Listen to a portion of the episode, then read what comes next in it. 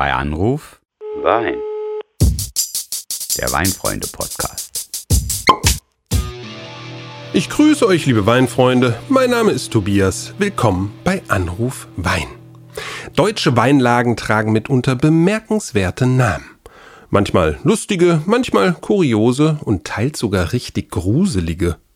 Diese Vielfalt gilt es für Michael und mich in der heutigen Folge aufzudröseln. Dabei richten wir den Blick vor allem in die Vergangenheit, um die historischen Namensgebungen zu ergründen. Also, bleibt mal dran, ich rufe den mal an.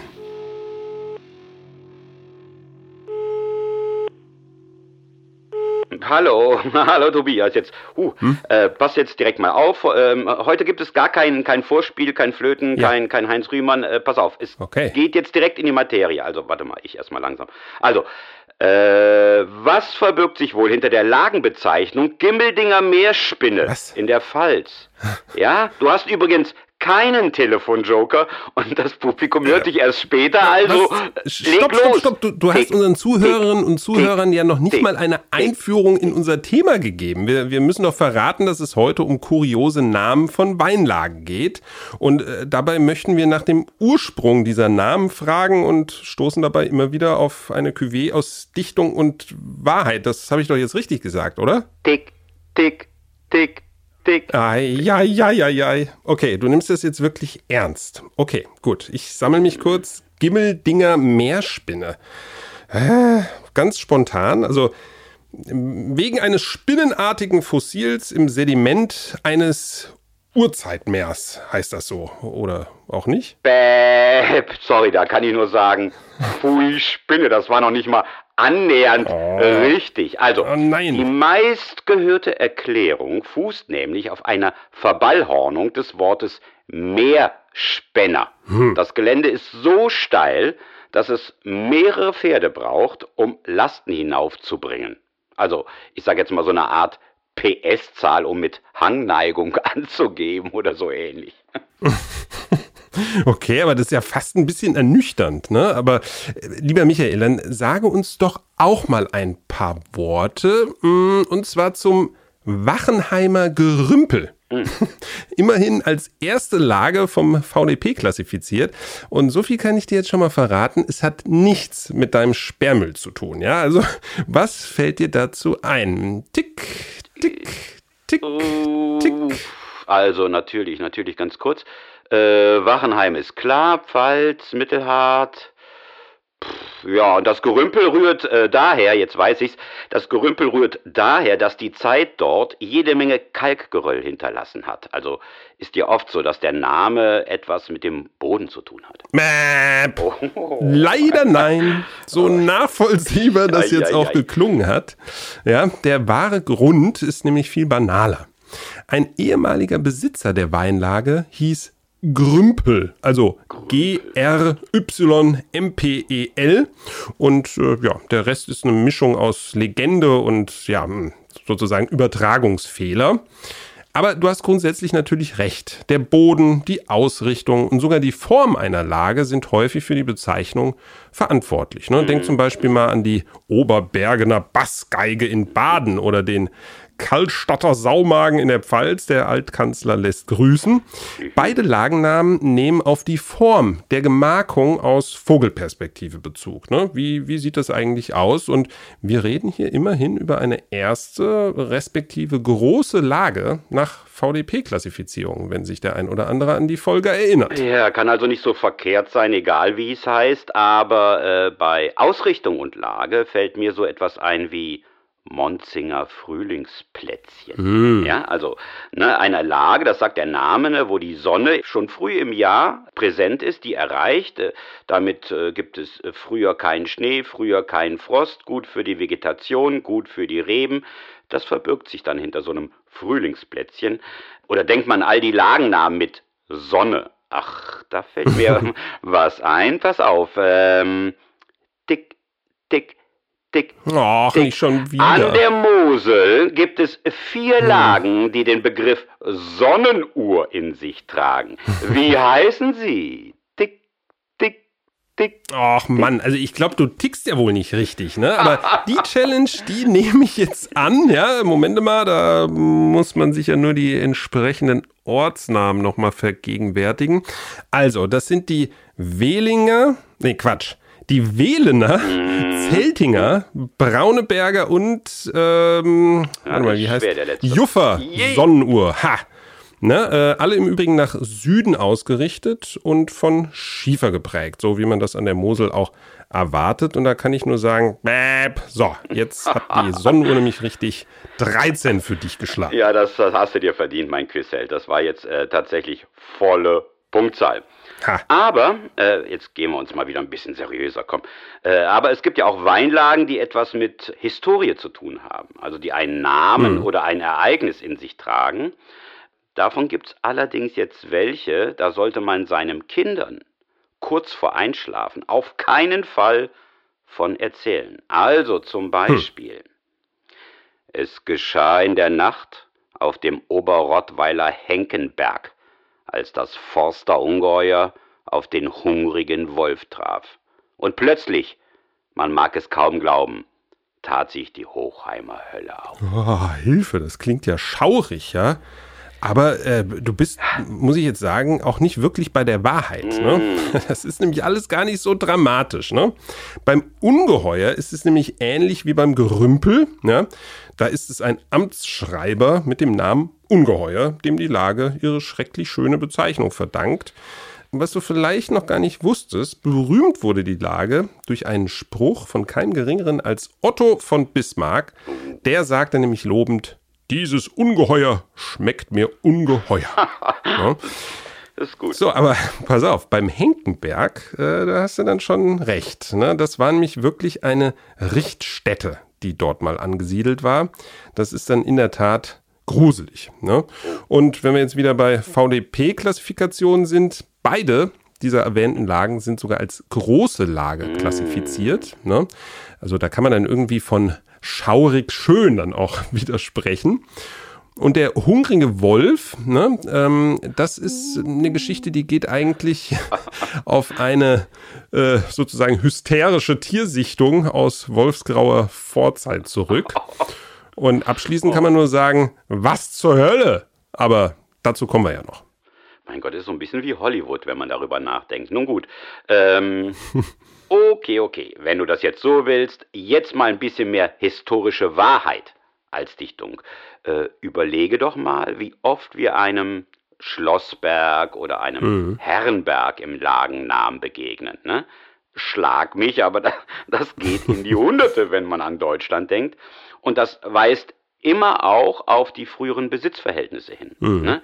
Hingegen sind manche anderen Lagennamen tatsächlich weniger historisch, als es der Name vermuten lässt. Die tun dann nur so. Mhm. Ähm, kennst du zum Beispiel die Geschichte hinter dem Königin Viktoriaberg? Also ich weiß, dass das VDP-Weingut Flick dort der große Name ist. Und ich vermute jetzt einfach mal, dass es um die englische Queen Victoria geht, die ihre begrifflichen Finger hier im Spiel mhm. hat. Aber du denkst bestimmt, es mal wieder besser zu wissen. Und seit wann interessierst du dich überhaupt für Adelsthemen? ja, ja, ja, mach dich nur lustig. Und ganz ernsthaft, der Königin Viktoriaberg ist tatsächlich eine Monopollage des Weinguts Flick. Findet man ja auch nicht so häufig. Mhm. Und der Name äh, ist selbst aber eine kuriose Mischung aus, ich sag jetzt mal, touristischer Wahrheit und Marketingdichtung. Also mhm. es war dann irgendwie so, ne, die waren beide tatsächlich im Rheingau, Queen Victoria und ihr Prinzgemahl Albert, die haben dann so eine kleine Tour gemacht, waren bei einer Weinverkostung und dann kommt ein gewisser, der Name ist überliefert, Georg Michael, das heißt nichts zu bedeuten jetzt, äh, Papstmann äh, dazu und der bat die Queen darum, jetzt Zitat, den schönsten und besten Weinberg der Region nach der Majestät benennen zu tun. Mhm. Sie hat dann zugestimmt und tratsch hat er sich dann seinen Berg ausgesucht und seitdem heißt er eben Queen Victoria Berg und äh, ja, wie soll ich mal sagen, ne? das Eigeninteresse stand da jetzt nicht unbedingt im Hintergrund. Kann ich nur sagen, bäb, da lege ich nämlich noch einen drauf. Ja? Oh. Hm, das CH ja, in Hochheim, ja, dort findet sich ja diese Lage, ist für Englischsprachige ja nicht ganz ohne Tücken. Ne? Also sag mal jemanden, er soll Streichholzschächtelchen sagen. Ne? Das ist äh, ganz, ganz schlimm, weil die sprechen das CH halt eher wie ein K aus. Und jetzt nehmen noch mal die Kurzform von Hochheim, also hoch. Und schon bist du beim bekannten Hawk, der bis heute am englischen Königshof zu festlichen Anlässen gern aufgetischt wird. Ne? God save the Queen und so, du weißt schon. Jo, dann bleiben wir doch mal bei God. Äh, oder lass es uns doch mal was weltlicher fassen. Reden wir über die Kirche als Namensspender für besondere Weinlagen. Also äh, in der Hölle waren wir ja bereits, ne? Aber äh, vom Mönchspfad bis zum Herrgottsacker, vom Himmelreich bis zum Kirchenstück, vom Jesuitengarten in den Paradiesgarten und ei, all ei. diese Dinge dann mit Kreuz und so. ne? Also ich will jetzt mal sagen, ohne diese Begriffscloud von der Kirche kommen wir mit deutschen Lagennamen nicht aus. Amen. Also jetzt lass aber mal die Kirche im Dorf, denn eine Hölle, in der es ein Riesling großes Gewächs gibt, verliert zumindest für mich ein wenig den Schrecken, muss ich ganz ehrlich sagen. recht, ja. Aber ne, keine, keine Sorge aber, Michael, denn die Hölle kommt eigentlich von der Halde. Ah. Ja, das ist gar kein Teufelswerk. Die, die anderen Namen versteht man schnell, denn die Kirche, allen voran die Klöster, waren nicht nur Grundbesitzer von Mittelalter an, die Mönche waren ja auch die sozusagen ersten Fachkräfte in Sachen Weinbau. Da gibt es also ganz viele Gründe, warum es im Weinberg so, sagen wir mal, gottgefällig zugeht. Tobias, also jetzt klingst du ja schon fast pastoral. Also ich warte jetzt nur noch auf deine Predigt über den Weinberg des Herrn. Nee, lassen wir das mal. Ich bleib lieber beim Adel, so ist das nun mal.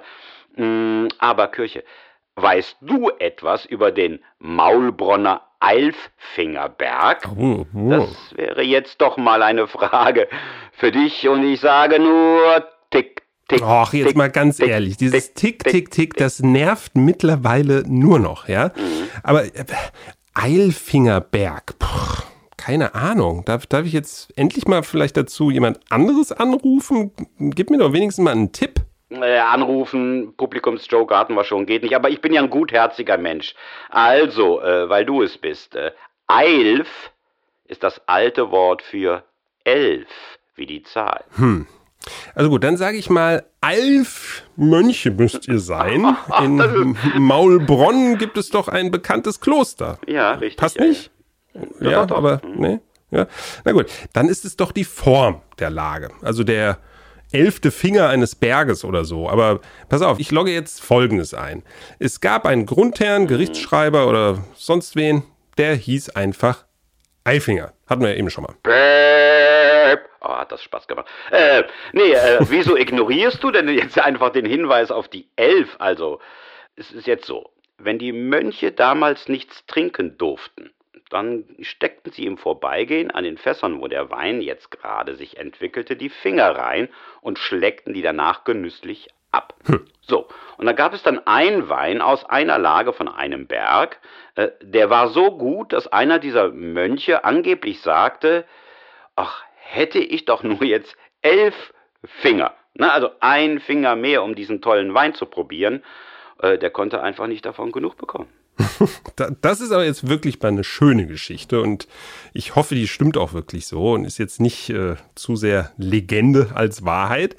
Ähm, aber der richtige Karlauer unter den Lagennamen, der steht jetzt eigentlich noch aus, oder? Puh, ei, ei, ei, ei, ei. Ich ahne schon, es wird jetzt etwas deftiger, nicht wahr?